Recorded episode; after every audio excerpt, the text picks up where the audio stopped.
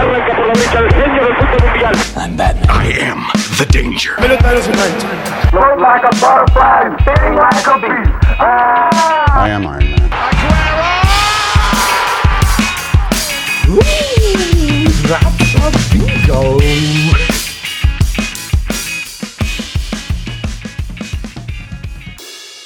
Hola amigos, ¿cómo están? Espero que estén muy bien. Yo estoy súper, súper feliz de estar en un episodio más aquí con ustedes. Muchas gracias por darle play y me gustaría invitarlos primero, antes que nada, a seguir el nuevo Instagram que ya le creamos al podcast en arroba no soy un carajo podcast y también en Twitter nos pueden encontrar como arroba no soy un carajo pod. Porfa denle follow, me ayudarán muchísimo para seguir creciendo con este proyecto que pues a mí me apasiona muchísimo y me gusta cada vez más el seguirlo haciendo. Y fíjense que estaba, estaba pensando qué tema tocar esta semana, porque primero quería hacer como un análisis de lo que fue Loki, la serie, y después se me ocurrió que podía hacer algo mucho más especial con ese episodio y, y creo que les va a gustar lo que voy a hacer después. Pero decidí irme por otro camino. Después también se me ocurrió quizás hacer, hacer un top 10 de, de los mejores deportistas, atletas que ha tenido México en su historia. Ya saben con todo este tema que tenemos de los Juegos Olímpicos actualmente y por supuesto que es algo que interesa mucho a las personas y a mí en específico pues me, me- apasiona mucho. Pero después de que salió todo este tema de los uniformes de las chicas de, de softball del equipo mexicano y que los tiraron a la basura y todo este tema que salió, como que me entraron las ganas de tocar un tema y, y platicarles de un tema que pues ya había estado en mi mente, ya había estado en mis planes hacer desde hace varias semanas, pero no me había animado a hacerlo por alguna u otra razón. Y ese tema pues es el mexicano, el mexicano como personaje, el mexicano como, como cultura, como, como ser, ¿saben?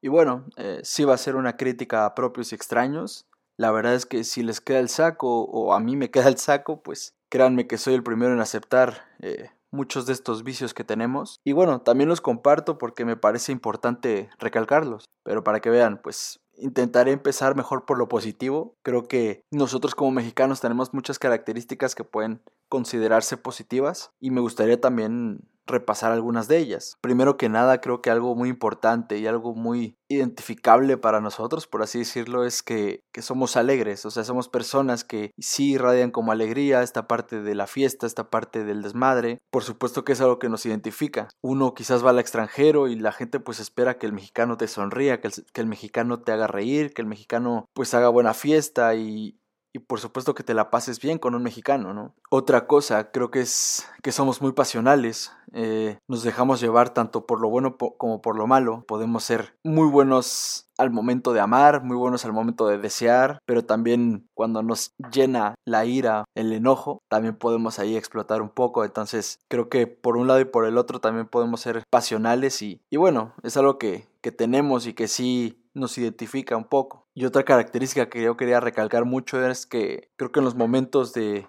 más tragedia o más problemas en México hemos sido muy solidarios y eso se puede observar pues cuando ha habido tragedias o cuando ha habido desastres naturales eh, lo último pues igual fue lo del terremoto en 2017 y cómo fuimos una sociedad que se unió y que realmente se esforzó por porque el otro saliera adelante y por ayudarnos los unos a los otros y que pues el país ahora sí que pudiera seguir caminando. Entonces creo que esas tres características a mí se me quedan muy grabadas, creo que son muy del mexicano y por supuesto también tenemos cosas como nuestra cocina, nuestros distintos y muy variados climas, pero creo que eso ya no define tal cual como a la que es la persona mexicana o su forma de ser, sino más bien funcionan como contexto para lo que son sus costumbres, para lo que es su cultura, etc. Pero así como tenemos también muchas cosas positivas y muchas cosas dignas de aplaudirse, pecamos en otras áreas tan importantes para poder tener una vida y convivencia medianamente respetuosa. Desde que empecé yo con este proyecto, la verdad es que no había tenido yo un tema que me hiciera dudar tanto como este. Y no es porque no me apasionara o porque no me interesara o me gustara hablar de él, sino más bien porque creo que sí puede herir muchas susceptibilidades. Susceptibilidades, perdón. y creo que pues igual es un proyecto nuevo y me da cosita, pero pues igual hay que arriesgarse y hay que animarse a, a- a hacer cosas que a veces nos asustan. hay algo que me sigue sorprendiendo y no sé si es pues la naturaleza humana o si es algo que pues sí se vicia con base en lo que es la convivencia en sociedad, pero pues no logro entender por qué existe como la envidia o, o el coraje hacia el éxito ajeno. Digo, puede ser normal sentir eso, es más, o sea, podría decir que es hasta inevitable. Aquí la cosa es, una vez que sientes eso, pues qué es lo que haces con ese sentimiento, cómo reaccionas, cómo actúas. Y yo pues me doy cuenta, debido a los intereses que tengo, el hecho de que me encantan los deportes y pues por lo mismo admiro a muchísimos deportistas, también con el mundo del cine, la música, el arte, pues hay muchísimas personas súper talentosas. Y no solo eso, también son exitosas. Y eso como que sí causa como un efecto ahí de, de histeria como colectiva, que sí está bien extraña. Solo necesitas entrar 5 minutos a alguna red social, sobre todo como Twitter, Facebook, y te darás cuenta de que los mensajes de personas orgullosas y felices por el éxito de otros se ve súper doblegada y abatida frente al número de mensajes de personas queriendo como exponer, entre comillas, el triunfo o el logro como si no tuvieran los méritos que se merecen. Ay, valga la redundancia. O sea, para estas personas estos éxitos no tienen los méritos que ellos creen convenientes. Y lo que me parece interesante es identificar por qué las personas que critican, que hacen menos a los demás, que juzgan toda acción que ni siquiera les corresponde juzgar, no son capaces de verse en un espejo, no son capaces de tener el mismo nivel de exigencia que tienen para los demás, pues con ellos mismos. Y vamos, yo sé que esto no nos pertenece solo a los mexicanos, no es algo propio, no es algo que nos hace únicos. Sé que esto existe en todo el mundo y que bueno, solo se ha magnificado gracias a lo que es la globalización, a lo que es el uso de las redes sociales y pues el impacto mental y físico que tienen sobre nosotros. Aunque obvio, pues a mí me interesa mucho más resaltar y con mucha más urgencia la importancia que tienen en México. Por ejemplo, en el fútbol, pues México hace tres años ya le ganó a Alemania en un mundial después de no sé cuántos años que nunca lo había logrado. Y en cuanto suena el pitazo final, en lugar de que suene la algarabía, en lugar de que suene la emoción, la felicidad de poder haberle ganado a un campeón del mundo en un mundial, siendo él el vigente campeón del mundo, empezaron muchísimos a demeritar lo logrado, a decir que México se salvó de milagro, lo cual pues sí es cierto, güey, pues ¿qué esperabas? ¿No sufrir ante Alemania? Un equipo que es muy superior y con un peso histórico muchísimo mayor a lo que es el de México. Por supuesto que lo íbamos a sufrir si algún día les ganábamos. Empezaron a decir que era la peor Alemania de la historia. Y bueno, pues ¿qué esperaban? Para mí eso no es cierto. El decir que era la peor Alemania de la historia para mí es algo erróneo. Porque era un muy buen equipo. Sí. Terminaron eliminados en la primera ronda, pero eran un muy buen equipo. Simplemente las cosas no cuajaron, no funcionaron y a veces pasan en el deporte. Pero por supuesto, como le ganó México, cómo es posible, seguramente es porque es la peor alemana de la historia, y pues bueno, de alguna forma tenía que suceder, de alguna forma teníamos que ganarles, se tenían que alinear los astros de esa forma para que por fin México pudiera hacer algo de esa magnitud. Otro caso, el Canelo Álvarez, uno de los mejores boxeadores en el mundo, y por supuesto que actualmente es el mejor boxeador mexicano. Pelea que tiene, pelea en la que en lugar de resaltar lo que son las virtudes del mexicano, lo mucho que ha mejorado pelea con pelea, lo bien que ha hecho las cosas, se critica más a lo que es el rival, se demerita lo que es el boxeo, lo que es pararse en un ring, lo que es esforzarse, lo que es tener campamentos de 10, 12 semanas en los que no ves a tu familia, en los que una derrota te cuesta mentalmente algo inimaginable y no somos capaces de, apreciar eso o de valorarlo cuando menos. No es fácil subirse a un ring y mucho menos ser exitoso en él. Y qué mejor ejemplo que lo que acaba de suceder en los Juegos Olímpicos de Tokio. Tenemos a dos muy buenas clavadistas que acaban de ganar una medalla de bronce, como lo son Alejandra Orozco y Gabriela Agúndez. Ganaron medalla de bronce en clavados sincronizados de 10 metros. Algo que es pues para aplaudirse y para resaltarse pero con lo que nos quedamos y con los que se quedaron muchos medios, aficionados, etcétera, fue con la reacción que tuvieron las mexicanas en el momento en el que las rivales con las que se estaban peleando la medalla se equivocaron. Y por supuesto que las mexicanas festejaron, celebraron el hecho de que estaban ganando una medalla olímpica. Y nosotros con la mano en la cintura empezamos a criticarlas, empezamos a tirarles, pues sí, la verdad, mierda, porque no somos capaces de identificar que es parte del deporte, que a veces están los aciertos y a veces están los errores y que a nosotros, bueno, a las personas que están compitiendo, el hecho de que la otra persona se equivoque, pues te ayuda a ti, te beneficia a ti, puedes ganar tú la competencia. Entonces, ¿en qué momento celebrar eso está mal? De verdad que no lo entiendo.